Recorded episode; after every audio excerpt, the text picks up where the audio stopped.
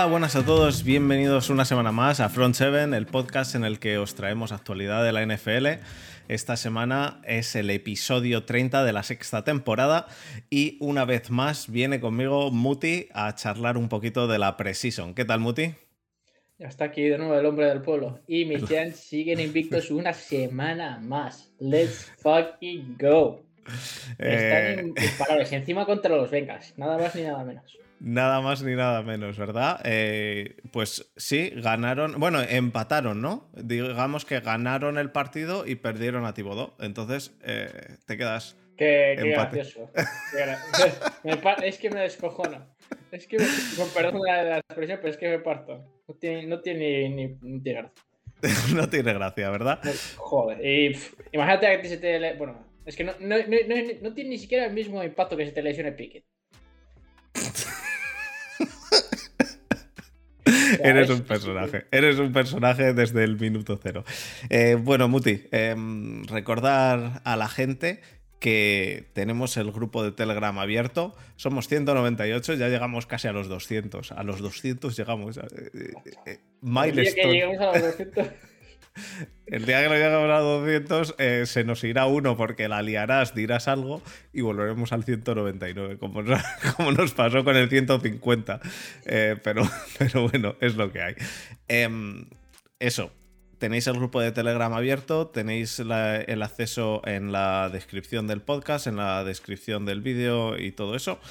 Y en el directo de, de Twitch, si alguno de los que está no, no ha entrado, pues también aparece de vez en cuando.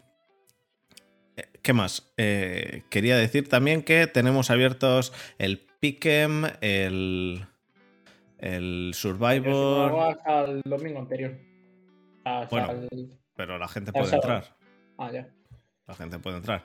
Y todos los links están en la descripción y el password en caso de que sea necesario es front7, la F mayúscula y la S mayúscula con un espacio entre medias. Dicho eso, semana 2 de, de Precision, ya hemos acabado. Hoy grabamos un día más tarde, así que hay alguna noticia de más. Y yo creo que nos, nos podemos meter en faena. ¿Te parece bien, Muti? Sí, sí. Pues vamos allá.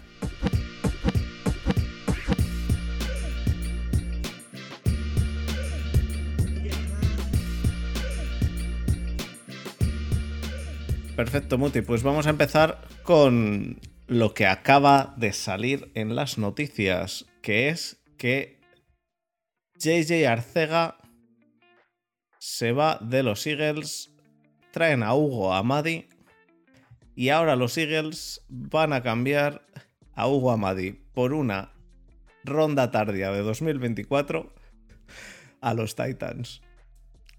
Eh, así que es que lo dije la semana pasada, digo, es que a mí, a mí me parece que tiene mucho más valor que, que los, Entonces, los Eagles han acabado ganando han ganado una... a base de trueque. Sí, sí, sí, han hecho, han hecho el, mayor trueque. Eh, han cambiado a Hugo Amadi eh, por Arcega y luego a Hugo Amadi por una, por una ronda tardía de 2024, dicen. De 2020, quiero decir, ni del, ni del draft que viene, del siguiente es ya un poco locura, pero bueno. Em, es, esa es una de las, de las noticias que hay de hoy. Pero bueno, esta semana en realidad lo más importante y que, y que a ti te, vamos, te da de lleno es el tema de Tibodó. Todos hemos visto que, que Tibodó salió a jugar, el Titan me parece que era, de los, de los Bengals, o cuatro, le hizo un placaje demasiado bajo. Eh, Tibodó, además, no bajó. Y la rodilla pareció hacerle catacroker. Luego parece que no ha sido para tanto, ¿no? Bueno, yo desde el momento en que lo vi ya me temía lo peor, pero luego se, descartaron las, malas noticias. Bueno, no es que se descartaron, parece que fue más susto que muerte, pero aún así sigue siendo una hiperextensión del, ligamento cruzado. Veremos, la gente dice que va a llegar para, para la primera semana, yo lo dudo, creo que igual incluso se lo pueden reservar, pero no sé, a, como se suele decir, al, ha esquivado una bala que, uf, que podría haber sido mucho, mejor, mucho peor, me refiero. Si ya de por sí eh, los Giants están en una época de, reconstrucción y, y, lo poco que se podría salvar está en el, front 4 o como mucho en el front 7, pues si quitamos a Tibodo, que es el jugador estrella, pues poco, poco nos queda, ¿no? Entonces, noticias duras, pero bueno, digamos que hemos esquivado la bala. Sí, la verdad que noticias bastante duras porque Thibodeau fue el pick 3, ¿verdad? Del draft. El pick 3 del draft em, se, espera como uno de los mejores edge, receiver, eh, eh, edge rusher, perdón, edge receiver, qué cojones, edge rusher de, de la liga y la verdad que mm, las imágenes fueron bastante escalofriantes, digamos. Pero parece ser eso. Al final es solo una hiperextensión, solo, abro comillas, cierro comillas, solo una hiperextensión. Y lo que tú dices, yo también creo que se lo van a reservar alguna, alguna semana, ¿no? Porque... Más que nada para que no, no arrastre o que no le quede secuelas y vaya arrastrando eso durante toda la temporada y no le permita desarrollar todo su potencial, ¿no? Entonces es mejor ser precavido aunque pierdas un partido que, que estar arrastrándole durante toda la temporada y no y pierdas más a, base de eso, a raíz de no poder meter presión porque no está al 100%. Sí, jugadores que les ha pasado eso hay bastantes. Ejemplo, podemos tener el del año pasado de, de eh, Baker Mayfield, que estuvo toda la temporada Mm, bastante regular y al final era que, o decía tener un, un problema en el hombro. ¿No? ¿Fue en el hombro o en el codo? En el hombro. Y otro que se ha sabido, de hecho, esta semana. Joder, vamos, parece que vamos, vamos enlazando. Eh, es Trey Lance, que este año dice que su año rookie fue malo porque ocultó tener una lesión en el dedo. Entonces agarraba el balón más para abajo para que no le doliese el dedo y que por eso le fue mal su primer año. Yo no termino de coincidir al 100% con ello porque en lecturas las lecturas no tienen nada que ver con dónde pones el dedo en el balón y en algunos casos fue bastante regulero, pero, bueno, pero se le, puede, se le puede dejar pasar, ¿no? No sé, yo este año tampoco es que haya visto nada así especial en Precision, ¿qué quieres que te? No sé, cumplidor, pero tampoco eh, tampoco como el año pasado, que el año pasado tú le veías en Precision y, en, jornadas así sueltas o en, snaps sueltos o en drives sueltos cuando jugaba y sí que te daba esos fogonazos, esos flashes de, talento, ¿no? Pero igual es que tampoco ahora mismo se está esforzando o que es la Precision, pero tampoco le he visto yo nada del otro mundo. Ha habido, ha habido algo quizá polémico, quizá no tan polémico, no sé, dependerá de quién, de quién quiera escucharlo, que es que Brett Fabre, em, ex quarterback de los Packers, ha dicho que deberían ir con Jimmy G y dejarse de, de, de Trey Lance. Que los 49ers tienen equipo y en realidad tienen un equipazo Em, el problema, para mí, el problema importante que tienen ahora mismo los 49ers es, es el tema de, que no saben ni, ni cómo va a salir su quarterback, porque es la realidad. Hasta que no se ponga a jugar en regular season, no lo sabes. Por mucha impresión que te pueda dar, buena impresión, mala impresión, tiene que jugar en regular season. El equipo en general está perfecto, pero para mí están haciendo ahora mismo, o eh, les puede pasar, les puede pasar lo que les pasó a los Browns hace unos años, de tener un equipo que era chapó, el equipo entero, y el quarterback les salió mal, porque ese año Baker Mayfield jugó mal. Y si les pasa a estos con Trey Lance, mm, sería perfectamente entendible que le pase en su segundo año a Trey Lance el no jugar bien. Y quizá deberían tirar con Jimmy G, a ver, es que al final. Da igual si. Bueno, no, es que da igual, pero. Joder, me refiero que.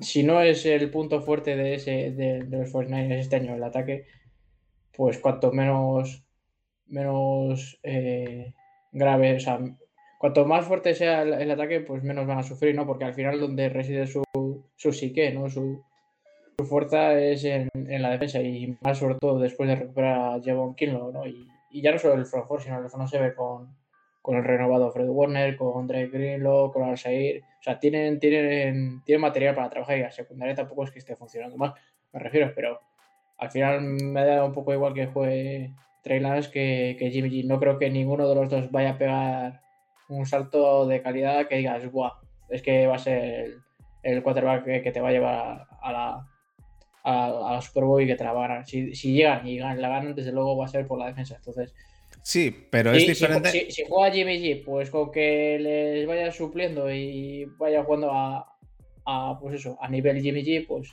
creo que les sirve. Y, si Trey acaba jugando a, a su nivel que se supone o de sophomore que puede jugar, pues, pues casi que el resultado es el mismo. Obviamente, ¿Tú crees? dependerá también, sí. Dependerá obviamente si Trey obviamente si, si pega el, eh, el boost y sale el cascarón, que lo dudo mucho. Pero bueno.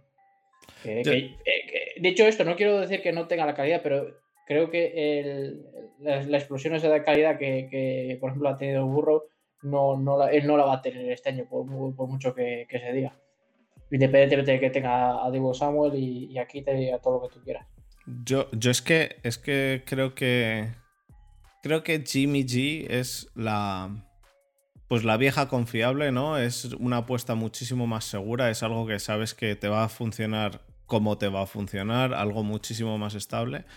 Y en cambio, Trey Lance lo veo como que, bueno, es su año sophomore, en su año rookie no, no demostró, tuvo, tuvo, tuvo destellos, pero no demostró porque no jugó demasiado y lo que jugó, pues tuvo algunos destellos, tuvo luces y tuvo sombras, porque tuvo bastantes sombras también.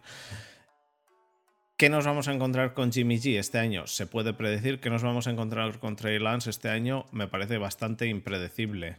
Entonces, yo creo que por ahí tira Brett Fabre diciendo que deberían ir con Jimmy G porque ya saben lo que tienen y dejarse los experimentos para, para otros. Eso es, eso es lo que yo creo que quiere decir, ¿eh? que no significa que es lo que esté diciendo, porque a lo mejor luego Fabre dice, no, no, si es que Jimmy G es mi colega y a mí Trey Lance no me gusta, pues bueno, eh, cada uno. No, no es cuestión de que te guste o no, pero es que al final es eso, que Jimmy G sabes que a su forma de ser te va a hacer medianamente, pues eso, su papel de cumplidor y te va a llevar a unos playoffs y ahí ya, pues como se suele decir, todo, todo es un poco de cara a algunos, ¿no? La moneda. Y Trey pues, ¿qué, ¿qué, quieres que te diga? Yo, obviamente, entiendo a los, a los fans de los Niners y, joder, si yo todavía lo tuviera, también querría que jugara, estaría como por, porque jugara porque es tu más franquicia y tiene pinta de serlo, pero es que ahora mismo no sé si jugaría mejor que, que Jimmy G, me refiero. O sea, no, no, creo, no, creo, no, estoy diciendo que vaya a jugar peor, pero igual al mismo nivel o un poquito mejor. Y, pero es que igual ese un poquito mejor tiene trade-offs que hay en partidos que, que por ser sophomore, pues cosas que Jimmy G no tendría, ¿sabes? Ya, ya. Forzar alguna lectura o yo que sé, o en, terceros downs claves en los que vas por delante en vez de, yo que sé, eh, pasar un, pase a la, a la, flat, un pase seguro de check down, pues igual se arriesga y para conseguir el, el primer down y lo lanza por el medio y la intercepta el linebacker. Pues, cosas de cosas pequeñas que pequeños detalles que te pueden hacer llegar a, a los playoffs o no o, ganar eh, la Super Bowl o no. Ya, ya. Yo no, no, tengo demasiado claro que, que estos Niners vayan a llegar a la Super Bowl en este momento por un motivo muy gordo que son los Rams y para mí los Packers. Eh, veremos a ver los Packers que nos encontramos. Esta semana los Packers han. Pues. Yo. perdón, por cortarte, pero es que yo. A ver, sigo creyendo que los Packers son automáticamente con Aaron Rodgers contendientes a la Super Bowl. Pero es que a mí se me hace difícil verles contra uno y cualquier equipo ganar en, en No en primeras rondas de playoffs, ya, ya sea Wildcard o lo que sea, en primera, pero igual en conferencia y tal es que está lanzando balones al vendedor de perritos calientes del estadio. O sea, sí, sí, eso sí, eso sí estoy de acuerdo. Ahora mismo ni es que ni, ni MVS eh, ni, ni tampoco el ni Micro Harman ni, ni, tampoco de cualquier de los receptores que tiene está, está afinado y lo ha dicho él mismo. De hecho, el único que lo está haciendo medianamente bien, dicho por él, es Sammy Watkins, que, que ya ves tú, Sammy Watkins lleva más años en la liga que, que padre. Y no es que digamos que sea un receptor que te va a ganar ni por velocidad. Igual te baja balones por, por estatura y balones profundos, pero, pero ya, no es un corredor de rutas nato, me refiero. Ya, ya. Yo no tengo, no tengo tan claro que no les vaya a terminar funcionando ese ataque con Aaron Rodgers. Creo que acabará. Va a funcionar, va a funcionar, porque obviamente al final es Aaron Rodgers y tiene, que tiene una toma de decisiones y sabe poner el balón como, como nadie. Entonces, eso, e, eso obviamente te, te, salva mucho el culo en muchas ocasiones, pero si ¿Y la defensa? y, al final tus receptores hacen drops, pues. Ya, pero ¿y la defensa no te parece que eh, tiene pues para jugar por lo que yo he visto en la defensa, tampoco es que. O sea, me refiero. Eh, por, si te refieres a por, por, meter presión, tampoco es que yo haya visto nada especial, sobre todo cuando ha jugado tanto eh, Zadario Smith como, como Daniel Hunter, creo que estaba, que han fichado este año. Pero están en presión.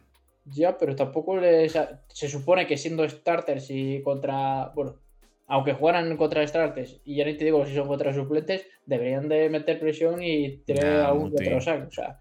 Eh, eso es, eh, entonces. Eh, por, por, esa regla de tres, TJ Pero por ejemplo, llevó un kilo que viene de, de, una rotura del ligamento cruzado y antes de eso, una no sé si era su año rookie o su año sophomore, que, que fue entre mierda y nada, que no hizo nada. O sea, este año, o sea, está partiendo la para entre el cuerpo que, que, tiene, que no sé si la has visto, y que en este último partido no se hizo un sack, un sack y medio, o sea, o sea no hay, punto de comparación. Y es el titular, me refiero, y ha jugado snaps limitados, igual que de Zadarius Smith y Daniel Hunter. Entonces... Ya, pero hay, hay jugadores que se toman la precisión muchísimo más suave, y te pongo como ejemplo a TJ Watt el cual el año pasado ha sido Defensive Player of the Year y este año ha salido. No tiene que demostrar nada. Pero ha salido en la Precision, pues seguramente él tiene que demostrar del orden de lo mismo que Zadarius Smith.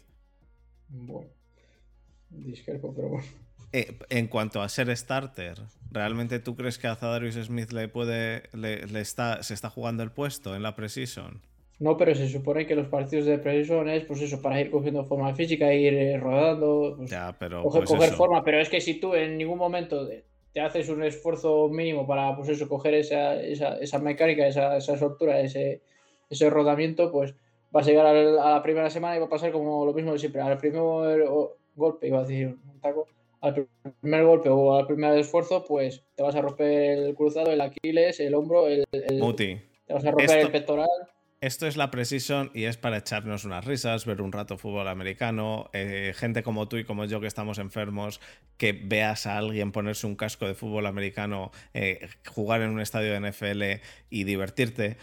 Pero mira, te voy a decir lo que el otro día em, un seguidor, el QB de la Bahía, que por cierto mm, me parece que tiene tweets directamente enormes, puso un tuit en el cual decía, os voy a explicar a todos, es seguidor de Niners, os voy a explicar a todos lo que tenéis que ver hoy en el partido de Niners antes del primer partido de Precision. Eh, os tenéis que fijar, os voy a poner, abro hilo para explicar en qué os tenéis que fijar de todo el partido. Siguiente tweet del hilo, absolutamente nada. Punto. Y es la realidad. En la realidad es que estos, estos partidos, sobre todo para los starters, que son los que quieres ver jugar cuando eres un seguidor de un equipo, ¿Quieres ver jugar a los starters? Los starters. Pues no, te creas, ¿eh?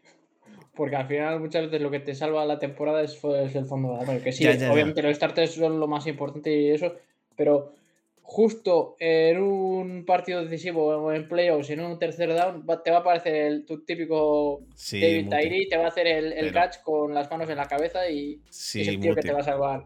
Pero no. al final todos cuentan, me refiero, que, pero que hay que pues tener en cuenta jugadores. Pero ten en cuenta que después de ver este partido de esta semana, que había 85 jugadores, ahora hay 80, todavía faltan por cortar otros 17. Entonces, 17, 27. 27. 27, no sé, no sé sumar. Soy el ingeniero que no sabe sumar. Eh, falta por, por cortar otros 27. Entonces, eh, no, no estoy seguro de que esto de la precision, entonces, eh, que, todos los jugadores no juegan igual. No juegan igual en cuanto a todo, en cuanto a que ni se ni, ni realizan el mismo desempeño ni, ni, se ni se asemejan. Habrá algún jugador que sea un linebacker, un outside linebacker, un edge rusher, lo que quieras, que se lo toma en serio y habrá alguno que dice, después de ver lo que le ha pasado a Tibodó, pues yo salgo, meto un empujón y si me dicen que estoy jugando como si estuviese en la Pro Bowl, pues les digo que sí. Y luego, en el primer partido, demuestro lo que tengo que demostrar. No en esta mierda, que como me pase lo que a Tibodó, a lo mejor me quedo sin jugar toda la Pero temporada. eso no es cuestión de, de Tibodó. Es cuestión de un inútil que no tiene ni idea de hacer un bloqueo. No te estoy hablando de si el bloqueo es más o menos legal, no te estoy hablando de si es culpa de Tibodó o de quién es culpa. Te estoy diciendo que hay jugadores que prefieren no jugársela. Entonces, y, y el ejemplo Ojo. claro, el ejemplo claro es Aaron Rodgers no ha jugado. Este, esta semana, este Matt Ryan no ha jugado. Lamar tampoco ha jugado, ¿no? Lamar, Lamar no ha jugado. Este, eh, tienes, ti- eh, Najee Harris no ha jugado y espero que no juegue. Espero, mm, francamente, lo, lo espero con toda mi alma que no juegue. Entonces, y, y luego tienes jugadores que sí han jugado y que se han acabado lesionando. Entonces hay que tener mucho cuidado con a quién ponen y a quién dejan de poner. Em, ha acabado el- la telenovela de Deson Watson. A Deson Watson le han metido ya 11 partidos. No juega hasta el partido que juegan contra. Contra Texans, si no recuerdo mal. Sí. Bueno, la semana 11, no, en la semana 12 contra Texas. Será en la semana 13. Eso, después del bye, que tienen la 12, tienen Claro. el bye. Eh, entonces, en la semana 13 juegan contra Texans y, y jugará Deson Watson. Esta semana Deson Watson no jugó ya, ¿verdad? No. A pesar de que eh, puede seguir jugando hasta, hasta el día 31 de agosto, me parece. Me parece, me parece que Sí. oficialmente puede o hasta el 31 de agosto o hasta el día 1 de. o hasta el kickoff.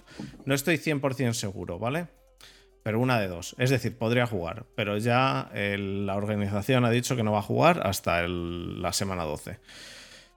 Yo después de verle jugar el primer partido, eh, no, no me espero nada bueno mm, para que vuelva solo para cinco partidos. Pero bueno, veremos a ver. ¿Cinco? Seis, seis partidos.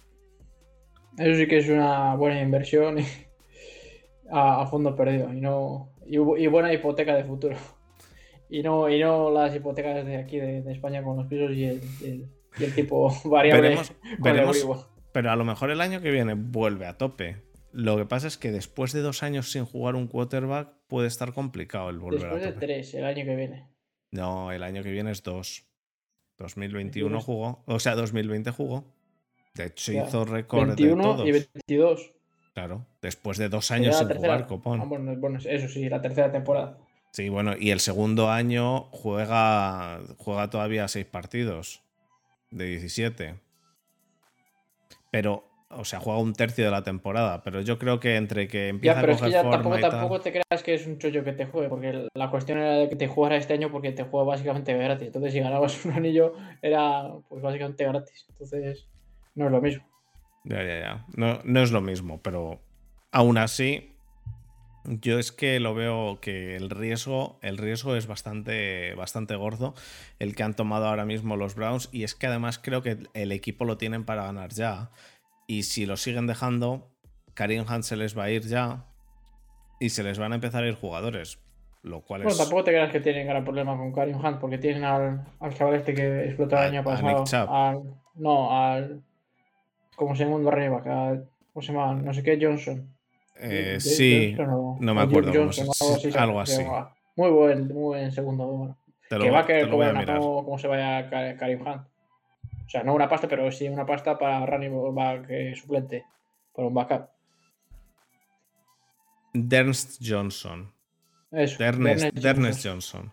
Eh, yo, yo veo que Karim Hunt está por encima, obviamente. la dupla Karim Hunt-Nick Chubb es brutal y se les va a empezar a deshacer el equipo dentro de relativamente poco porque es que es lo que toca. Es decir, esto es las ventanas, ¿no? Las ventanas de siempre. Incluso se, están se han empezado a deshacer y medio deshecho los pues un poquito los Bucks, un poquito los, los Chiefs que siguen estando ahí arriba porque con el quarterback que tienen cada uno de ellos, uno a Mahomes y el otro al greatest, greatest of all time. ¿Cómo sé, cómo sé que te gusta? mal, suena hasta mal cuando lo dices, ¿Cómo, sé que te gusta? ¿Cómo sé que te gusta? No, pero en serio, teniendo a esos, esos jugadores, es lo mismo que has dicho antes de los Packers. Teniendo a Aaron Rodgers, vas a estar ahí arriba. Teniendo a esos, a esos quarterbacks, eh, sabiendo que este juego es un juego que, que pasa siempre por el quarterback, vas a estar ahí arriba, ahí arriba. Aunque no ganes la Super Bowl, aunque no ganes, aunque no ganes incluso la final de conferencia, pero vas a estar ahí arriba siempre. Con un quarterback tan solvente. Pero, pero los, o sea, los, los Browns no han, tenido, no han tenido a un quarterback de ese calibre. Y en este caso, los Browns tienen que, pues ahora mismo lo que tienen que hacer es aprovechar esa ventana de oportunidad metiendo a un quarterback de ese calibre, como han hecho los, los Rams, y que veremos si les acaba saliendo. Veremos si les acaba saliendo con Deshaun Watson o es demasiado tarde. ¿Tú cómo lo ves? ¿Tú crees que el año que viene ya es demasiado tarde en los Browns para Deshaun Watson? Si volviese jugando al nivel 2020. Mm, no sé. Hombre, tarde nunca es, porque lo que te da un quarterback de jugando a su nivel en el que está jugando eh, puede suplir perfectamente la marcha de, Karim Hunt o de cualquier otra, otra pieza, porque al final el quarterback es, es, lo más importante en el equipo y más si es de la calidad con la que es de Son Watson o con la que se supone que me estás poniendo en la hipótesis en la que vuelve a jugar. Son muchas suposiciones, pero yo creo que tampoco, tampoco es que se les cierre la ventana, pero sí que se les hace pequeña, bastante más pequeña. Porque obviamente hay mucha gente también de, la defensa, sí que va a querer cobrar la pasta y si no, se va a tener que ir. Entonces. ¿Y tú crees, tú crees que el tema Karen Han lo van a solucionar mandándole al carajo y quedándose con Dernes Jones? Por supuesto. Y... si, es que si me dijeras un receptor, un tight end, corner, lo que sea, es que estamos hablando de running tío. Y ya sabes, ya sabes ya la edad que tiene además eh, Karim Hunt y sabes lo que pasa ya en general con los, con los running backs. Entonces, tienen una alta tasa de, de reemplazo, entonces a la mínima que, que encuentran uno que es medianamente igual o que puede ser mejor y sobre todo más barato, que es lo más importante, pues van a seguir tirando de Chap como número uno y de, Ernest Johnson como número dos. Sí, eso, eso sí que es verdad. Y bueno, la última noticia que tengo aquí antes de entrar en un poquito charlar de lo de la Precision, aunque hemos metido alguna cosilla, es que Beckton está lesionado, empeora la línea ofensiva de los Jets y Zach Wilson quizá le toca volver a correr por su vida como buenamente pueda.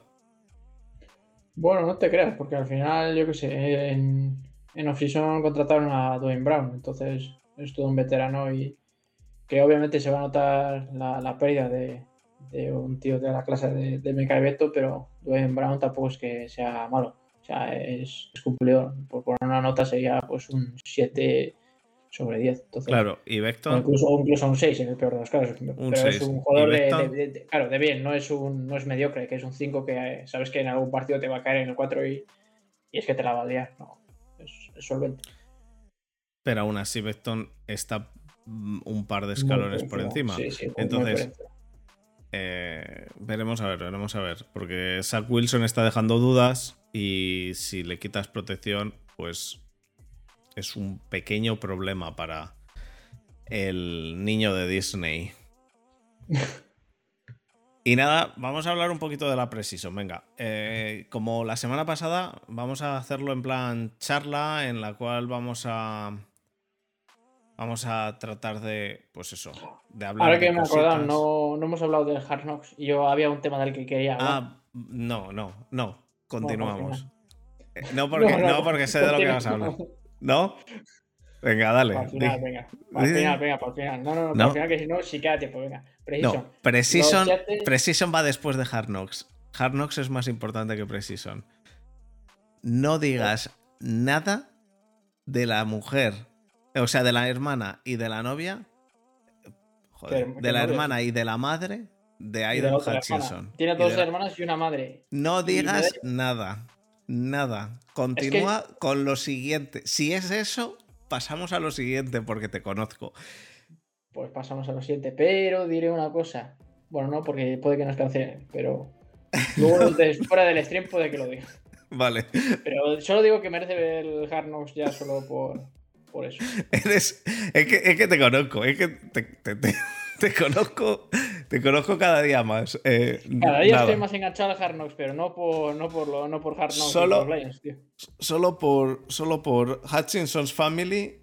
Y, y so- y sobre todo por la parte Totalmente, tío. femenina de Hutchinson's Family. Ya, ya lo sé. Totalmente. me- Soy, soy como los aficionados del soccer cuando demandan minutos de jugadores de la cantera. Pues yo demando minutos de, de la familia de Hutchison.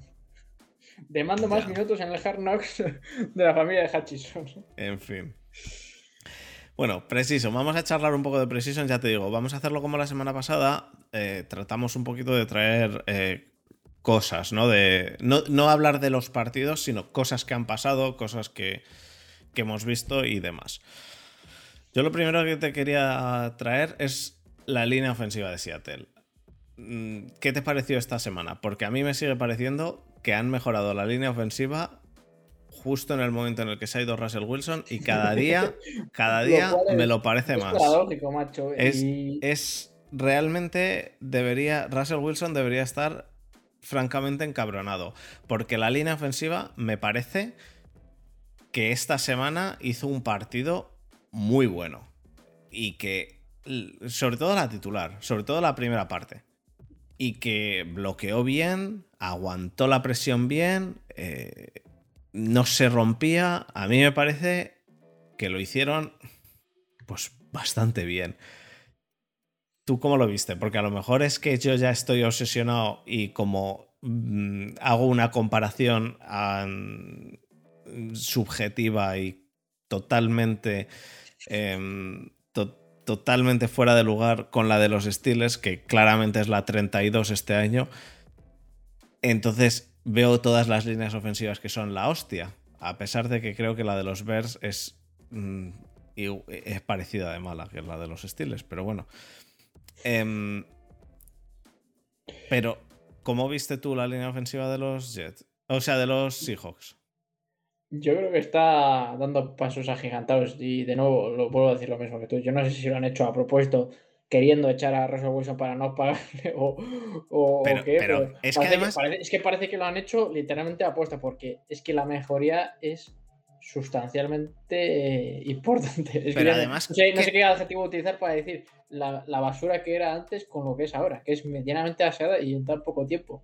Que vuelvo a decir lo mismo, que vale, han jugado contra, contra eh, Bears y que al final, bueno, que tampoco son los starters, pero ha habido drives que, que sí al principio y, y, joder, a mí me, ha sorprendido gratamente. Y ya no solo en la protección de pases, sobre todo en, en la carrera, ¿no? Porque hemos visto running como Travis Homer que, que ha hecho pues, en tan solo 5 carreras como 44 yardas, lo que te deja en un promedio de casi 9 yardas. O sea, casi un- una, con una carrera consigues un primer down.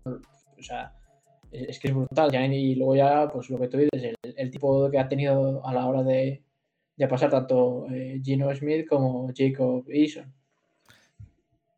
Yo, yo, además, es que veo que, que ni siquiera era necesario quitar a Russell Wilson para tener esta línea. Que no, se, no han conseguido esta línea por quitar a Russell Wilson. No es como si dices, han tradeado a Russell Wilson por Armstead o han tradeado a Russell Wilson por eh, Bakhtiari. No. Es decir, han conseguido esta línea paralela a traer a Russell Wilson, lo cual significa que podrían este año estar con Russell Wilson y con esta línea. Es, realmente, es francamente eh, raro. Pero bueno, es lo que hay. Mm, yo la línea me parece que está jugando bastante bien. Y Gino Smith me parece que hizo un bastante buen partido. Em, ¿Cómo viste tú a Gino Smith? Porque para mí, Gino Smith han dicho ya que va a ser el QB1 del último partido de Precision. ¿Tú ves a Drew Lock por delante? No, no, no, no, no. Yo creo que es que hoy, a, día de hoy, ni siquiera Pete Carroll sabe quién va a ser su quarterback titular, pues seamos sinceros, tanto, vamos, ni él ni nadie. Porque yo veo lo que. O sea, visto lo visto, yo para mí, obviamente, eh, para mí yo pondría a Gino Smith, pero es que yo creo que él sigue encabezonado en que sea Drew Lock porque quiere, pues eso, está en un proceso de reconstrucción y quiero, entiendo que él quiera tener su quarterback franquicia, pero es que Drew Lock no es tu hombre, tío. No te encabezones si tu mejor opción es Gino Smith, pues. Si tu mejor opción es Gino Smith, pues tiras con él este año, intentas pillar en el draft del año que viene otro mejor que pueda suplir a Drew Lock y ya sientas a Gino Smith. O el del 3 de 2 y tiras dos años con Gino Smith. O el año que viene pillas otro quarterback veterano que enseñe al siguiente quarterback que vas a draftear. Pero no me intentes vender la moto de Drew Lock porque. Porque no, es que no te, no lo compro. Pero no, obstante, no digo que, sea, que sea malo, que creo que está, está teniendo una batalla de quarterbacks interesante, mucho más de la que podría haber, por ejemplo, en, en Pittsburgh, que ya hablaremos de ello, por donde ya se ve quién, quién merece el puesto, independientemente de que no lo vaya a ser. pero creo que está habiendo una, una bonita batalla, pero es que yo, creo que a día de hoy, tanto tanto yo te digo, por la gente de, que, habla de, de, Seattle y que entiende de Seattle, entre ellos Dom, que hoy no está aquí, Alberto, eh, como por los insiders de, de, Seattle, que dicen que todavía a día, a día de hoy no saben quién es el quarterback titular, porque tanto Gino Smith como Drew Locke han tenido repeticiones con el primer equipo a la hora de, del training, entonces eso tampoco te da mucha, mucha idea de quién es el titular. No, pero la tendencia. Si, en los entrenamientos los vas alternando con el primer equipo cada uno y en los partidos de preciso también. Pero ya te digo, yo por sensaciones mías, yo, te, yo pondría a Gino. Yo no digo que Gino sea el, un ángel venido del cielo, ¿eh? ni, nada, nada más lejos de la realidad. Digo que Creo que Gino Smith está demostrando algo más que Drew Locke. A mí Drew Locke es que quizá lo mismo. También estoy, eh, estoy un poco, pues, no sé, filtro un poco las, las acciones de Drew Locke porque a mí Drew Locke es que no me llena desde, desde prácticamente el principio. Y, y veo, veo a Gino Smith que se está ganando más el puesto ahora mismo. Creo que Gino Smith puede eh, acabar ganándose el QB1 porque además esta semana Gino Smith va a jugar de QB titular en el último partido de Precision. Entonces, mm, no tengo nada claro que al final Drew Locke vaya a ser el QB1. Yo creo que Gino Smith se lo, se lo está ganando y creo que al revés de lo que tú estás diciendo, no es que hayan o sea, creo que Drew Locke era el que iba a ser el QB1 y creo que Gino Smith es el que se está ganando más repeticiones de QB1 y eso indica que la tendencia debería de ser que Gino Smith acabe saliendo de QB1. Eh, a eso es a lo que me refiero. Pero vamos, aún con esas, creo que los Seahawks son el peor equipo de su división y que lo tienen bastante, bastante complicado. Eso, yo ya te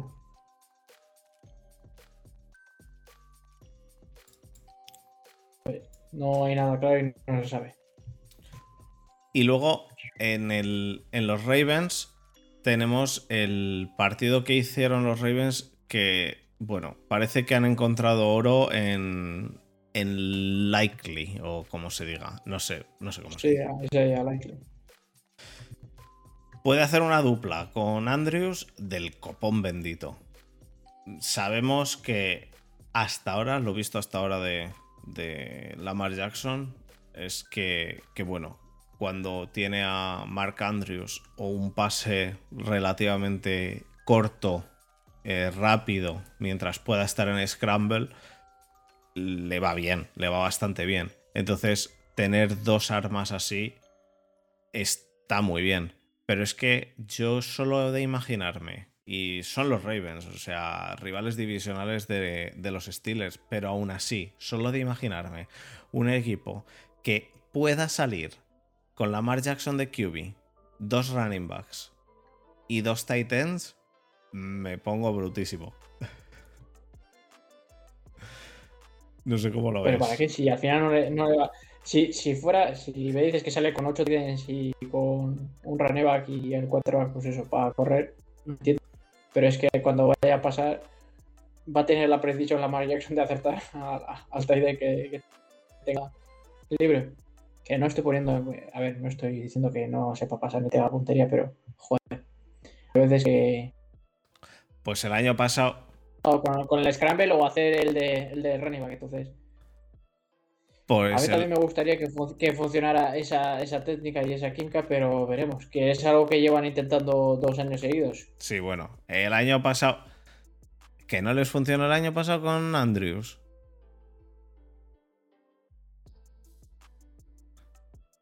Porque no han tenido un Titan como Likely. Claro, pero era el único objetivo que tenía. Pero es que era el único que tenía manos en ese equipo.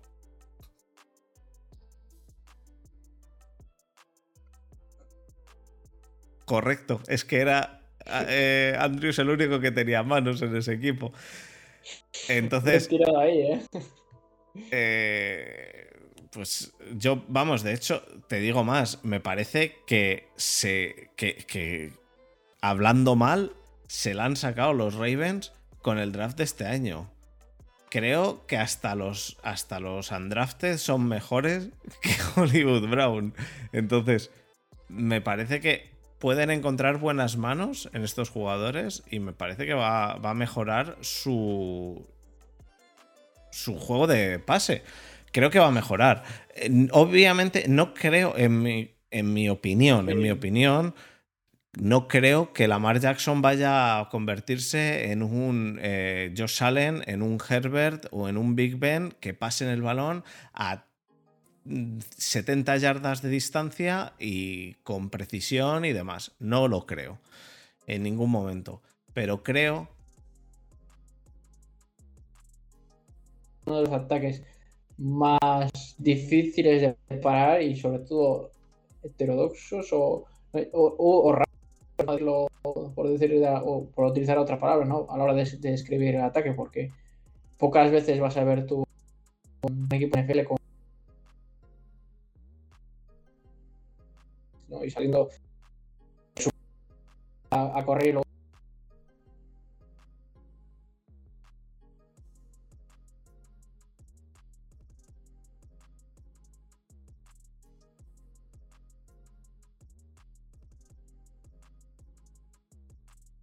joder, que está siendo una revelación. Que si yo no, recuerdo mal, yo no, no sé, aquí puede que me esté equivocando y me esté tirando un triple, pero yo juré que este chaval antes era receptor. Y ahora se fue mm. tipo Arcega güey. No lo sé. No lo sé. Arcega, Arcega, si quieres hablamos de él, ya que estamos. Mientras tanto. ¿El qué?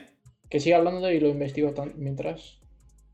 Eh, bueno, pues eh, te puedo contar que Arcega esta semana, como en su primer partido como Seahawk, ha recibido un balón en la end zone, ha cogido el balón y al tocar el suelo con la espalda se le escapa el balón de las manos.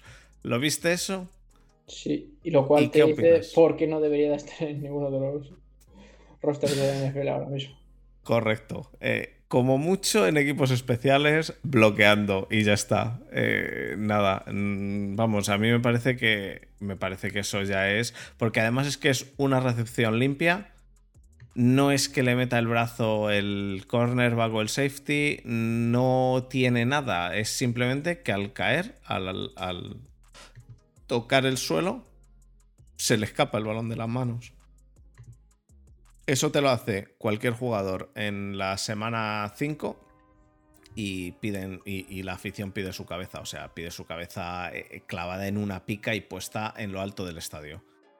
Y la afición de Seahawks seguramente más, porque además con lo que grita esa afición, eh, solo porque se callen le clavan la cabeza en una pica.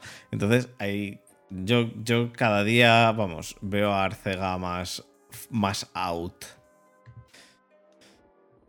¿Has encontrado ya lo de Likely? No. Sigue apareciendo como, como Tide, ¿eh? Puede que fuera Tide. No sé. Costa Carolina. Bueno, no quiero convertir esto en front Steelers, ya lo sabes, porque no. Pero hay dos cosas de las que hay que hablar, ¿no? Creo que son evidentes. Creo que son evidentes. La primera es la OL de los Steelers. La línea ofensiva de los Steelers es, mm, a mi, en mi opinión subjetiva, la peor línea ofensiva que hay en la NFL en este momento. Lo que se ha visto esta semana ha es sido un para, es, para matar. Lo que se ha visto esta semana ha sido un circo. Lo que se ha visto esta semana es lamentable. Es para. Eh, Kendrick Green es uno de los peores guards que hay en la liga entera. Y esta es la línea que tiene que proteger o que abrirle huecos al que fue el año pasado mm, pick 1 del draft para los Steelers, primera ronda del draft para los Steelers, que fue Najee Harris. Cosa que, mm, en mi opinión, totalmente subjetiva y, y totalmente, eh, no sé, mm, está, está eh, lastrada por haber visto a esta línea ofensiva apestar el año pasado y ver una línea ofensiva que está apestando más. Soy el Santiago Tomasi de los Steelers. veo, a los Steelers eh, dando pena. Em, no, no así en defensa, a pesar de que creo que la defensa eh, contra la carrera interior sufre y la secundaria va a hacer lo que se pueda sobre todo en los corners. No así en defensa, pero sí en el ataque por la línea ofensiva. ¿Tú cómo viste esa línea ofensiva? A pesar de circense. A mí me, a mí me entraron flashbacks de, del año pasado.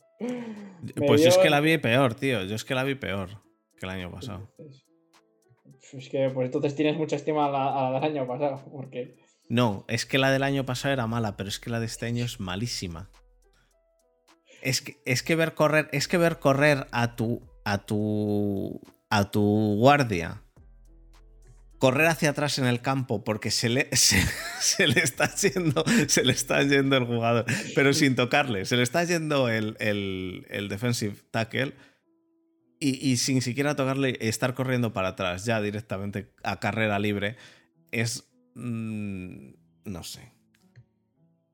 De verdad que los Steelers han sido capaces esta semana en Precision de darme felicidad en cuanto a que creo que los dos QBs posibles titulares han hecho un buen desempeño, me parece los dos.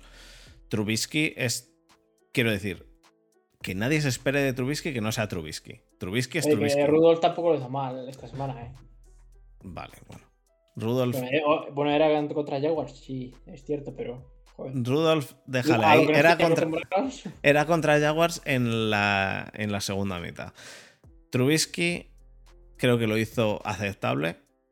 Pickett lo hizo muy bien. Sí, sí, es su misma línea de, de ser un hacha, macho. Y la línea ofensiva, en cambio, tío. A mí me parece que a mí, vamos, me, dio, me dio bastante, bastante miedo, por, sobre todo porque esta línea es la que tiene que ir bloqueando para que corran allí Harris, la que tiene que proteger al quarterback y como al final los, los equipos acaben haciendo que todos, todos los pases el quarterback haga un rollout y tenga que salir corriendo por su vida para pasar el balón, esos momentos con un quarterback rookie o con un quarterback como Trubisky son esos momentos los que fuerzan intercepciones a Cholón. Y, va a pasar tanto con Trubisky como con el otro. Trubisky por ser Trubisky y Pickett por ser rookie. ¿Sabes lo que quiero decir? No sé, no sé, realmente, realmente me parece que la línea ofensiva es, es realmente, eh, para mí, la peor de la liga, junto seguramente a la de los, la de los Bears, tampoco me gusta nada. Pero creo que la de los Steelers es la peor de la liga. ¿Tú crees? Yo creo que sí. Dime una línea ofensiva ahora mismo peor. Sí, la de la Bears igual está por debajo, pero es que. Difícil. A ver, es que se me hace. es que con palabras se me hace difícil decir. Es que es la peor línea. Porque, joder, todavía es que es pronto y, joder, puede tener. Sí, sí, sí. Recorrido puede cambiar. Claro, pero es que. Hoy...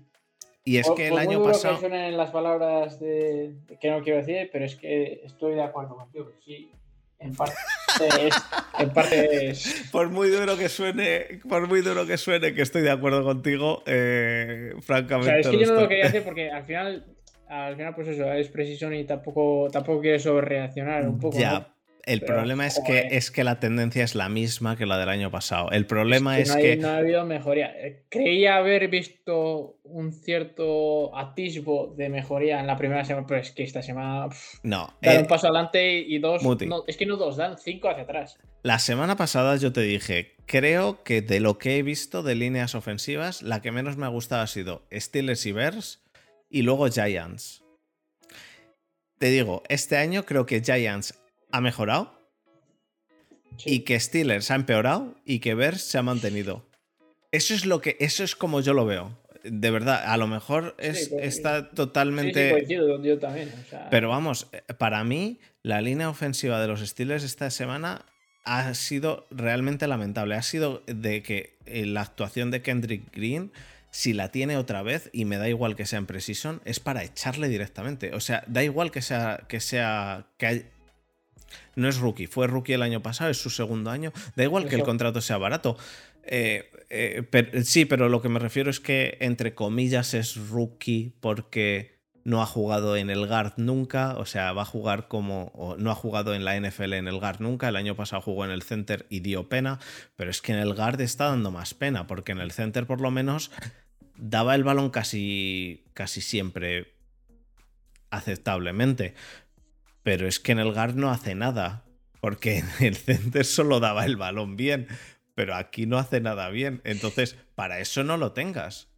Pero es que ninguno de los otros es mejor. Es que estamos en el punto en el cual Ocorafor es de lo mejor que hay en esa línea, tío. Querías decir. También te digo una cosa.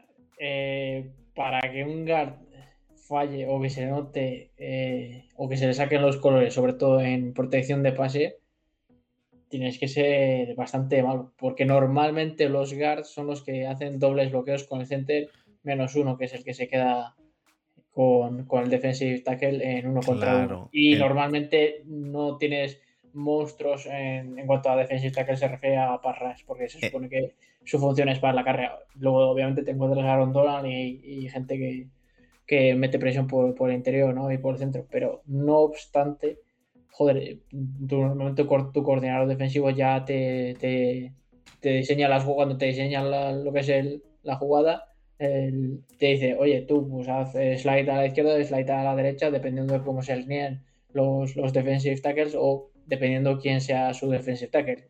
Entonces,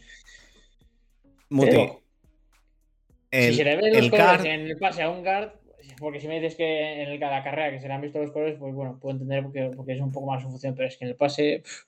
es que te ya en la calidad en la que está, tío. Hay un pase en el cual, desde el snap, incluso podría decir que desde el pre-snap, el outside linebacker, que está un poco más atrasado, sale corriendo al rush y el guard se fija directamente en el defensive tackle y hace doble bloqueo junto al center, al defensive tackle, en lugar de fijarse que en su hueco viene un maromo corriendo a por tu quarterback. Es decir, mm, es, es, es de primero de guard. Es decir, tienes que fijarte, ver si viene alguien al ras. ¿Cómo? Que no tiene por qué. Muti. Te lo voy a enseñar, te lo voy a enseñar el vídeo, lo vas a ver y vas a decir. Que ya lo sé, si ya lo viste, pero que es que no tiene por qué, porque se, me refiero que, obviamente, que igual no es este caso, pero a veces el guard a propósito hace doble bloqueo contra el center porque la carrera o el play action es hacia, hacia un lado o normalmente que no, que no, que cuando hace play action el quarterback es el running back el que se encarga de subir al o de esperar al linebacker. Que no hay nadie. Obviamente no, no, vas a dejar a un, a un guard eh, contra, contra un linebacker y a tu running back contra un defensive tackle. Entonces, en ese caso, el, guard es el que coge al defensive tackle y el que viene en carrera, que es el linebacker, pues se equipara más, un poco más con, el, con el running back estás, inventándote otra jugada. Te estoy diciendo, en esta jugada era un pase normal. Eso es normalmente el procedimiento que igual es podría ser ese caso. Que ah, no es este caso, pero no que es, podría que que es este caso de que ha entendido mal la jugada o que se le han liado las jugadas, porque al final en un playbook, eh, un playbook es muy. Yo estoy intentando entender desde su punto de vista, intentar justificar la enorme cagada, pero es que como tú comprenderás, se me hace difícil también. Es, es muy complicado, sobre todo cuando le ves correr hacia atrás. Pero bueno, ya no, te, no, me centro solo en Kendrick Green, me centro en todo, es, es, todo, es toda la línea. Eh, si ves si ves toda la primera mitad, porque realmente, salvo que estés realmente enfermo como nosotros, lo que merece la pena sobre todo es el primer cuarto de cualquiera de estos partidos y la primera mitad como mucho, bueno, ¿vale? Tampoco estoy tan enfermo, ¿eh? no me veo todos, o sea, me veo el condense de todos o de casi todos. Y de los menos interesantes me veo los highlights, pero correcto. condense casi todos. Vale, correcto. Es que me veo el, partido entero.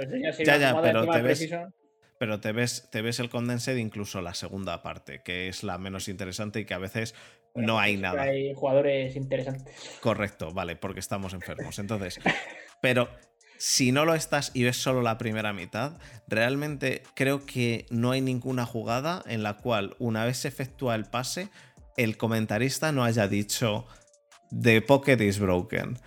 Eh, me parece que en ninguna. Entonces. Entonces, es, es realmente lamentable. Dicho eso, ya te digo, por el otro lado, Kenny Pickett lo hizo muy bien, lecturas muy buenas, buena posición de, buena mecánica, buena posición en cuanto a, colocarse en el, en el pocket, eh, buena lectura de por dónde venían los monstruos que le iban a llegar, porque le iban a llegar, y haciendo los pases en, un buen momento. Em, tú querías hablar ahora un poquito de los wide receivers de Giants. Yo quiero decir una cosa y es romper una lanza a favor de, y es el hecho de ya, no puedo por volver a sacar el tema de lo de las manos, pero se ha demostrado por, lo menos hasta ahora de que no importa el tamaño, sino la habilidad en la que, con la que lo manejas. Yo más y que nadie me siento identificado con él. A ver, con esto el tema, al siguiente. El tema, eh, no, no, el tema de lo de las manos, que, por cierto yo ya estoy un poco cansado con lo de las manos. El tema de lo de las manos, realmente un quarterback, realmente, realmente un quarterback eh, como Tom Brady, que, que muchos consideran Goat, no ha sido un quarterback el cual haya destacado por hacer pases buenísimos. Tom Brady ha destacado por saber leer bien, por jugar, por saber cuándo pasar y dónde pasar, más que por hacer pases buenísimos en los cuales tenga una mano perfecta, con una mecánica perfecta, con un brazo perfecto. Más que eso. No quiere decir que no lo haga con la mano pequeña. Eh, eh, no, no. Eh, olvidándote de eso, olvidándote que lo pueda o no lo pueda hacer. Lo importante en un quarterback en la NFL, más que el pasar como pasaba Flaco en su día, es saber leer, es saber por dónde van a venir, es saber la defensa que, está jugando, eh, cómo se va a mover, saber prever. No necesariamente hacer pases de 300 yardas. Entonces, mm, yo lo de las manos me da lo mismo, me da lo mismo. Que juegue con un guante en la mano derecha, me la suda muchísimo, muchísimo. Eh, si no, pues lo que tiene que hacer es ponerle pegamento al guante, como, como los Patriots, y jugar así, eh, para que no se le escape el balón. Eh, no, pero fuera de bromas, me parece que eh, tienen, vamos, que los quarterbacks tienen muchísima más profundidad en cuanto a qué tienen que saber y qué tienen que hacer, como para centrarse solo en, ah, tiene las manos pequeñas. Bueno, pues sí, tiene las manos pequeñas, pero puede hacer mucho. Y esto no significa que vaya a ser un quarterback bueno, no se sabe. Eso mismo dijo ella anoche. Eh, y esto no quiere decir que vaya a ser un quarterback bueno, no se sabe hasta que no juegue en, en, regular season, yo no me fío y hasta que no juegue dos años por lo menos. Pero lo de las manos, no, claramente. Tiene, tiene, muy buena pinta. Si está jugando así ya desde, desde los primeros partidos de, desde rookie, no te cabe o por lo menos no te hace pensar de que lo vaya a hacer mal. O muy mal se tendría que dar para dar pasos hacia atrás, me Ya. Que no lo va a hacer peor que Mason Rudolph. Correcto. difícil. Pues vamos a pasar a los wide receivers de Giants, que creo que tú querías eh, hablar un poquito de ellos. Bueno, yo en general quería hablar un poco de todo el equipo de los Giants, porque la semana pasada igual no hablé demasiado. Y la tónica general es que ha habido como una especie de vuelta a la tortilla, ¿no? Vuelta a la tortilla, pero que no ha terminado de, hacerse por el lado que se supone que tiene que estar hecho. Porque lo que se supone que era el punto fuerte de este equipo ahora es lo más débil, que es la secundaria. La, bueno, o en parte, porque al final el front four y bueno, estamos viendo que también un poco el front seven, a ver si, como, si recupera o vuelve a estar al mismo nivel eh, Blake Martínez, pero sobre todo con el front four que tenemos, yo creo que intentaremos suplir esas carencias que hay en la secundaria, porque es que en secundaria no tenemos absolutamente nada. Tenemos a Dory Jackson, que bueno, el mejor de sus días es, bueno, un bien o un 7, el mejor de los días, y si no, ya tengo, es un 6 pero aparte de ahí no tenemos ningún poner que, valga la pena. Eh, tenemos a Xavier McKinney de safety que se está haciendo un buen papel, pero obviamente él solo no puede hacer nada porque Julian Love tampoco es que se esté aquí matando y el otro corner, pues Aaron Robinson, pues yo lo veía más para slot, pero obviamente si entre las lesiones que estamos teniendo y que el que se supone que tenía que ser el, el, el corner titular tampoco da la talla, pues se ha visto obligado a jugar en el fuera y ya se vio en el primer partido contra los Petrios que estaban sufriendo y en este partido con, contra los Vegas lo hizo algo mejor, pero tampoco te creas que, que es la, aquí la, la panacea. Entonces yo creo que este equipo, que se supone que la parte fuerte suya era la defensa, este año es donde más va a sufrir. Dicho esto, yo he visto el primer partido y el segundo partido una y, una y otra vez no, pero visto en, en Fundi de forma concienzuda. Es decir, que me, me, trae muchos recuerdos al sistema de Spagnolo que tenía, que era el 90% de las veces te va a mandar Bleach hasta, hasta me cago en hasta, hasta para desayunar. Entonces, a base de eso y aprovechando pues eso, el, el parras que vas a tener con, con y con Kevin Thibodeau, pues que se suplan un poco o que se tapen un poco las vergüenzas de esa secundaria.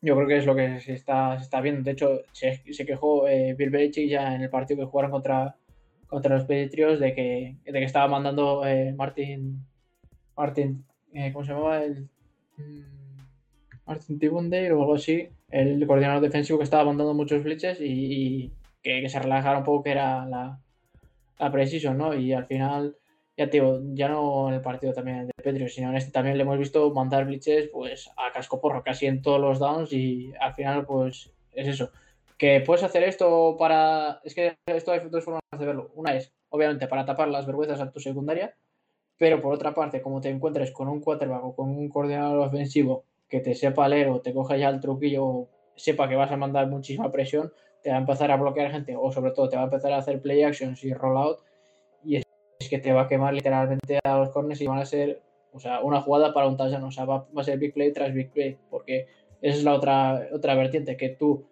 puedes meter, por un lado, mucha presión y tapar las vergüenzas a tu secundaria, pero también, por otro lado, tienes que tener buenos eh, corners para que te aguanten el primer paso, eh, sobre todo en el press, a la hora de, aguantar a los receptores, ¿no? Y que tu presión, obviamente, llegue al quarterback y, le haga un sack.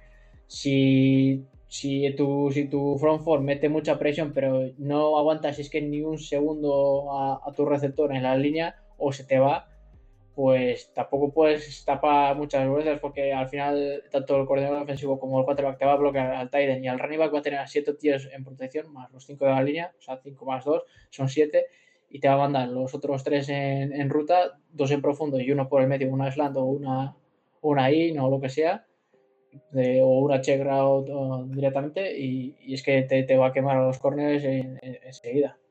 Entonces yo ya tengo, estoy viendo muchas carencias, sobre todo en la secundaria. La otra parte que se supone que es la... No, no pegues, la tortilla, no pegues que, otra que chapa supone, ahora de los receptores. Que se supone que es la parte de la tortilla que se, que se ha dado la vuelta y que se está se ha hecho o que se supone que se está haciendo porque no termina de cuajar y yo es lo que quiero ver que, que, que termina de arrancar, que es el ataque, ¿no? Que gracias de la mano de Daniel Jones, pues a ver si termina de arrancar y sobre todo de Saquon Barkley y de la línea ofensiva que ha mejorado bastante. Obviamente, desde el punto en el que venimos era difícil que no se nos notara la mejoría, pero poco a poco, viendo cada semana, pues vemos que tanto el juego de carrera como sobre todo el de pase, obviamente teniendo a Andrew Thomas y Evan Hill, siendo o sea, tus dos tackles eh, titulares que son lo más importante a la hora de proteger el cuadrado, que estamos viendo que está teniendo un pocket pues, más, que, más que digno a la hora de pasar, ¿no? Ahora es cuando veremos al verdadero Daniel Jones y si merece la pena y... Al verdadero. Y, y, y veremos a ver si su toma de decisiones se veía a la presión o, o, o realmente es porque no sabía leer. The Dicho true esto, Daniel Jones. Dicho esto, vuelve Sterling Shepard que de la lesión del que se rompió el tendón de Aquiles. Esperemos que vuelva a ser el, el tío de, de Slot que, que era, sobre todo cuando se marchó de eh, Odell Beckham, y porque a día de hoy, porque es que no le veo yo jugando en el exterior, supliendo a Kenny Goladay, porque aquí el número uno, el estrella, o sea, el receptor estrella que está cobrando un auténtico pastizal, que es que atrapo yo más balones siendo jugador de la secundaria que si me pongo yo de receptor, o sea, Kadarius Tony, pues a ver si termina de explotar, que por eso te digo, yo creo que es que no sé quién va a jugar en el slot, sí, porque si vuelve a Sterling Separ y queda Kadarius Tony, que se supone que él es el que va a hacer las labores de slot, puede haber ahí un poco de, dualidad, de o choque de, conflicto de interés, o la otra posibilidad, que es la que me cabe, es que como los Titans, eh, sobre todo el chico nuevo que han drafteado, que es el Daniel Bellinger, no termina de arrancar o que no tenga el papel tan importante a la hora de recibir, sobre todo sea más eh, protección de, de, de, pase o a la hora de bloquear la carrera, pues tengan dos slots, ¿sabes? Que jueguen en, en doubles, con dos slots y dos receptores exteriores. Y Kadrius Tony por un lado y Sterling Separ por otro. Esa es la otra idea que yo tengo. Y por fuera, pues tengas a, a Wandal Robinson y, y a Kenny Golladay, que si sabe atrapar un balón, pues de, de, estaría muy contento, pero es que no tiene pinta. Y dicho esto, me quería destacar también el, al, al, chico que, que se ha Metes unas chapas el, a veces, tío. Que, que, Alex Batman, o sea, me está encantando mucho y encima me trae unos buenos recuerdos porque lleva el, el, el número 81, creo que lleva. Buah, que me parece un, un, receptor número 4 o número 5 o número 6, y no sé en qué puesto estará en el roster, pero que es que, que va a ser una revelación. Este ¿Tú te crees que es normal esto? Que, que te pongas a, eh, bueno, a decir que, bueno. nombre a nombre, has dicho 53 nombres de los Giants. No, esto no lo hagas toda la semana porque, no, porque no, nos es tiramos. La semana pasada no hablé y esta semana. Llevas 10 minutos Rico, diciendo nombres Oye, y posiciones en los Giants. Somos el mejor equipo de la NFL ahora mismo, ¿eh? Así que os aguantáis la chapa. hasta, eh, que, hasta que terminen, eh, o sea, que hasta que pierdan no vuelva. 10 y... minutos, 10 minutos, nombres y. y eh, eh, otra posición, otra posición, otra posición. No, claro, y este porque es el receptor 6 o 7 o a lo mejor sale, eh, está en el, en el Practice Squad, pero, bueno, pero si os la verdad que muy bien. Los que os queréis de receptores, más que de los titulares porque no están haciendo una mierda, es Alex Batchman y David Shields. Receptores 4, 5, 6 que lo están haciendo y, de... y, que a lo mejor juegan en el Practice Squad, a lo mejor, alguno de estos. O juegan de titulares, porque a este nivel que el que está jugando. Kenny y sobre todo si no vuelve Darius Slayton, que viene tocado, que de la pues, lesión, pues... Como juegan de titulares, teniendo a los receptores, el equipo de receptores más caro de la NFL, eh, invertís el dinero bastante bien. Te lo he dicho, es que, tienen, es, que es paradójico que Hacéis, el hacéis un Browns. más caro sea el que peor juegue y los que sean los que estén en el practice squad son los que mejor estén jugando. Bueno, pero porque se están jugando la, las castañas y los otros se la suda porque Una hasta picha. que no. Ya, ya Una verás. picha porque ya lo hemos visto, no es de este año claro. de Precision, o sea, ya lo hemos visto la temporada pasada. Claro, claro. Los del practice son, son, papel son, los de, de los son los del practice squad los que van a salir a jugar. Son los del practice squad. Um, cuando digo, cuando, cuando, he dicho, cuando he dicho lo de los Browns, porque Desma ha entrado en el Twitch y parece que, no le ha gustado, cuando he dicho lo de los Browns me refería a económicamente con el tema de, de, de, Sean Watson. Um, Karlaftis. Karlaftis, eh, un griego gigante en los Kansas City Chiefs que la verdad que a mí me, a mí me está gustando bastante. Eh, Desma habló bastante bien de él. Le gustaba mucho.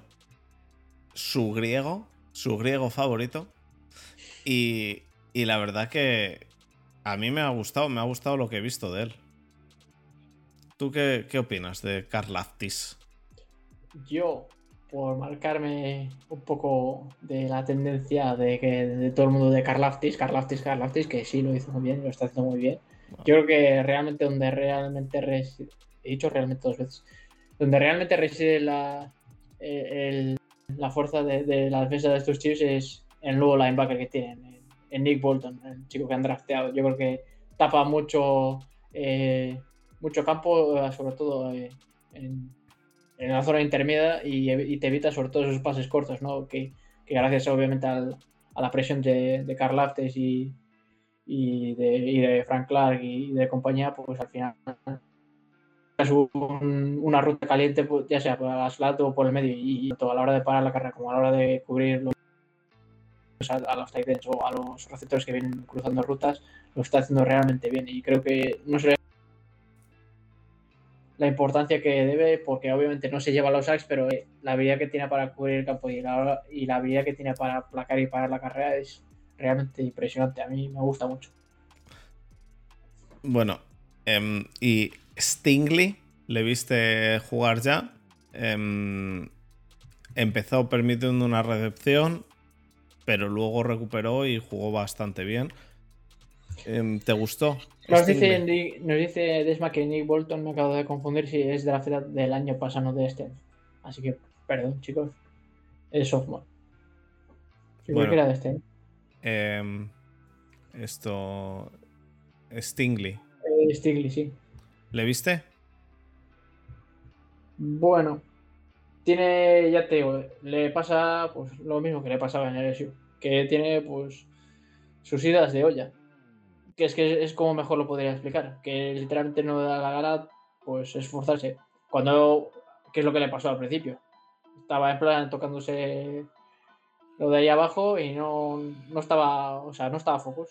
Y cuando se le va la pinza, pues se pone en modo en modo Dios, se pone el casco, la coraza y, hemos visto que al final del partido pues arranca y, es que no te permite nada.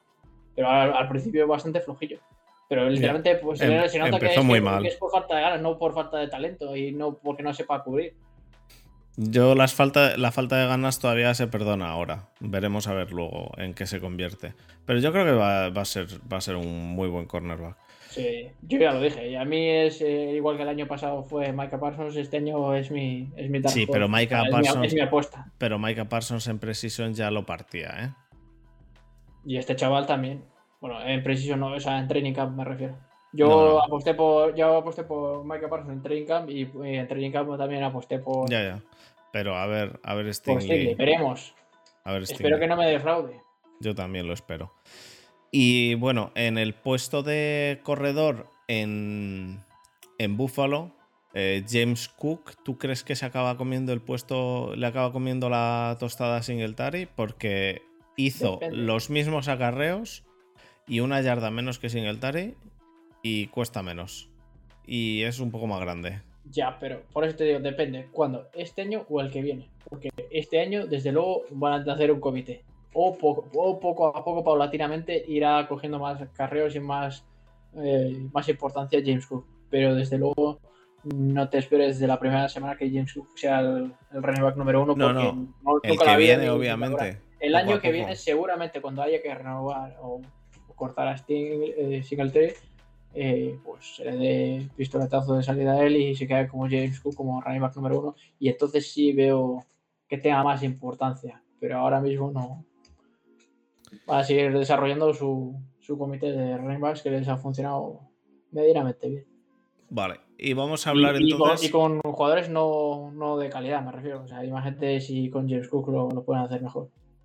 Vale, y ahora yo te voy a dar dos nombres, primero uno y luego otro, y solo me das una pequeña impresión de cada uno de ellos, ¿vale? Rápida, corta, no te, no te enrolles, porque hay que ir cerrando. Cabuenta de Turpin. Buah. Vaya jugadorazo. Y, flipó, tío. y- y el segundo. Malik Willis. Pues eh, es como el yin y el yang, el día y la noche, ¿no? Con, con, con Turbin, que, que es el, eh, ha sido un, jugadorazo. A la hora parecía por un momento Devin Hester, obviamente salvando las distancias, tanto a la hora de retornar punts para touchdown como kickoffs para touchdown. Que con eso ya yo creo que ya se ha ganado o sea, el puesto en el, roster. Pero que, que realmente me, me- me gusta el, el chaval, no solo para retornar eh, como de, Que- que de no. equipos especiales. Malik Willis. Que ya, ya, ya Ah, no, Malik Willis, o sea, Malik Willis sigue apastando. O sea, a mí no, nadie me da el, el, el cambiazo con este chaval porque a mí me sigue pareciendo una auténtica aberración. O sea, creo Te que. he dicho una frase corta, una frase corta de cada uno. Que no me cuentes, que no me cuentes la vida y milagros. nada. No me cuentes la, la vida, la vida y milagros de cada uno. Menos mal que todavía tienen a Tannehill y el año que viene pueden elegir a otro cuadrado. Porque es que yo no confío nada en este chaval. Bueno, y Turpin, la verdad que sí que. eh, jugadorazo. Jugadorazo. Se ha ganado Y- el puesto en el roster. Y antes de cerrar, antes de cerrar el, el programa de esta semana, vamos a, vamos a hacer caso a la petición de, de charla de nuestro amigo Olive. En el grupo de Telegram ya sabéis que podéis dejarnos alguna preguntilla y charlamos desde aquí. No tenemos hoy mucho tiempo. Y esta pregunta es fácil. Es fácil en cuanto a que solo tienes que decir un nombre. No me andes contando eh, por qué cada uno, ¿vale? Olive nos pregunta que cuál es nuestra apuesta Comeback Player of the Year de cada uno de nosotros. Dime la tuya, yo tengo la mía apuntada y digo la mía después. Pues yo es que ahora mismo no tengo jugador definido como Comeback Player of the Year. No te podría decir Derrick Henry porque al final medianamente volvió la temporada pasada, entonces no sé si se puede considerar Sí, se podría. Year. Pues seguramente la acabe ganando él si tiene otro año como el que tengo. Que es que, que sería raro que no lo tuviera, pero te podría Yo- decir Chase, Young, pero es que Chase Young Vale. no va a jugar los cuatro primeros partidos porque está ocupado. Eso mismo. De hecho, yo creo que me has copiado lo que, lo que te he mandado. Yo tengo a Derrick Henry como el número uno. Michael Thomas lo tendría si no jugase con Winston. No, ni de coña. Uh, Michael Thomas Winston, está. Winston, o sea, Winston. eh, Michael Thomas yo creo que ya está. O sea, va a volver igual si vuelve. Vuelve y hace buena temporada, pero como comeback player of the year ni de ni del carajo. Eh, Sobre todo porque tiene que ser uno de ataque. No va a ser Combat Player of the Year McCaffrey porque seguramente se, se, se lesione de nuevo. Entonces no va a ser el Combat Player of the Year. Entonces, lo que yo digo es, si no fuera Derrick Henry, podría ser Michael Thomas si no tuviese a Winston. Y en defensa, si no, pod- podría ser eh, Young. Pero sin jugar los primeros partidos me parece muy complicado. Decir, tendría que hacer una muy, muy buena temporada en los eh, 14 otros partidos 10, que le 13. quedan. No, en los 13, 13. partidos que le quedan. Mm. A ver, No. es que. Yo no lo termino de ver. Yo creo que Derrick Henry va a estar ahí, ¿eh? Yo creo que va a ser Derrick Henry. Y que con Tannehill mm, van a utilizar bastante a Derrick Henry y que va a ser el comeback player of the year. Luego, ¿qué pasa? Que luego mm, vemos que es otro siempre y ya está. Y nos, y nos jodemos. ¿Puedo yo decir algún otro nombre? Di otro. Pero uno. Eh, sí, Juan Parque. Creo que está en la lista también. Sí, bueno, podría, pero no lo va a ser. Bueno, o sí. No, porque se va a volver a Giants y lesionar. ahora mismo están invictos. Ya, Pero pero no, no es por volver a ser pesado, pero es el mejor equipo de la NFL ahora mismo. Eres bastante pesado en eso porque estás hablando de que todos son el Y, mejor y espera, equipo. y espérate que empiece la precision. O sea, la precision, la, La regular season. Como, como estemos en la semana 3 Una semana. este- En la primera semana ya, te, ya acabas de decirlo, porque ya es- sois de Ya, los 16 Igual el año pasado, hasta el año que viene ya no quiero saber nada. Pero como en la semana 3 estemos invictos, la que voy a dar es que va a ser pardísima. ¿Cuál Por es el grupo calendario? Por el podcast, o sea, vais a flipar. ¿Cuál es el calendario? El vuestro. ¿con qué- El pri- contra la primera semana, pues, creo que contra Titans, si no recuerdo mal. O sea, ni te lo sabes. Pues no me lo sé de memoria, la verdad es que no. Nunca, me, nu- nunca me sé el calendario de memoria, voy semana por semana. No, pero no, no de memoria entero, pero los dos o tres primeros partidos, copón. Buah. Jugáis contra. Titans, luego contra Panthers y luego contra Cowboys. No hacéis un 0-3, o sea, un 3-0 ni de coña, pero ni del, ni del carajo. Vamos. Puede, un, puede un que- 1-2, puede que un firmo- 1-2 o un 2-1 firma ahí como un 1-2. muchísimo. Un 2-1 como muchísimo. Pero un 3-0 ni del carajo, vamos. Pues nada, Muti. Pasamos entonces al cierre, porque yo creo que con ¿Puedo eso. decir un par de nombres de los candidatos, por lo menos a la lista de Combat Player of the Year, y que la gente comente en, en iVoox o, o en la descripción Venga, de los vale. comentarios de YouTube de quién cree que puede ser? Lideran la lista eh, Derek Henry, James Winston, Christian McCaffrey, Michael Thomas, Daniel Jones, poca broma, Mitchell Trubisky, Baker Mayfield, Marcus Mariota, que por cierto, bueno, ahora lo digo, Marcus Mariota, Chase Young, Deshaun Watson, J.K. Davin, mira, J.K. Davin sí que podría ser buena apuesta. Y Julius Smith-Schuster. Eh, Marcos Mariota me está gustando muchísimo en los Falcons. Creo que son unos sleepers de, de la leche, sobre todo con Drake London y con, ¿cómo se llama? Con Kyle, Kyle Pitts. Pitts. Y a mí, yo te digo, desde que salió, de hecho, a mí me gustaba cuando estaba en Titans, que no sé por qué lo alargaron, obviamente porque tuvo una temporada medianamente regular y otra que estuvo lesionado, que tampoco, bueno, a la hora de la estadística sí que cuenta, pero que no creo que, que le, le echaran porque, porque fuera malo, le alargaron porque les dio la, la gana, pero creo que es un cuadro mucho más que solvente o muy, o muy mucho, vale mucho más de, lo que ahora mismo se, se le el, el- o, sea, el, el mérito- o sea, no sé cómo diría, el valor que se le está dando, creo que vale mucho más de, de lo que es ahora y creo que va a hacer una gran temporada en los Falcons y joder, yo para mí es otro de los sleepers que yo tendría en cuenta y si podéis apostar por, por él o en algún tipo de casino o alguna apuesta con algún colega, creo que va a hacer un temporada Marcos Mariota. ¿eh? En algún tipo de casino. En fin. joder, yo una vez que empieza la temporada empiezo a apostar a lo loco en tonterías con un colega aquí de- del equipo de, de Penguins. Bueno, En, no, en no apostéis, chicos. Eh, y, menos, entras ahí ya no sales. y menos en ningún sitio que no nos pague como para publicitarlo, Muti. Es verdad, es verdad. Betwin, paga, paga. Eres el, eres el, ¿cómo se llama? El, eh, no sé qué Escalona, no me acuerdo cómo se Borja Escalona. De, ahora, ahora me pagas la, pro- la publicidad. bueno, chicos, eh, pasamos entonces al cierre, porque yo creo que con eso nos ha quedado bien y llevamos una hora y media, así que podemos ir cerrando. ¿Te parece bien? Sí, sí, perfectamente. Pues vamos allá.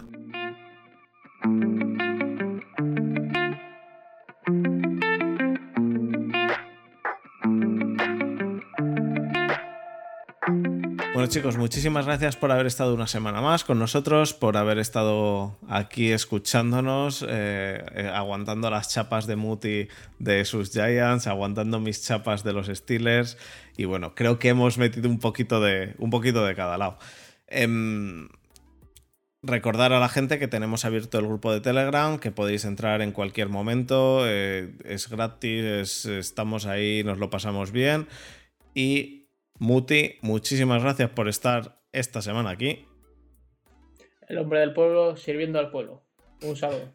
Y la semana que viene volvemos quizá un poquito antes de lo normal, quizá volvemos el lunes, no lo sé, porque puede que tenga más tiempo, pero bueno, lo vamos, lo vamos hablando.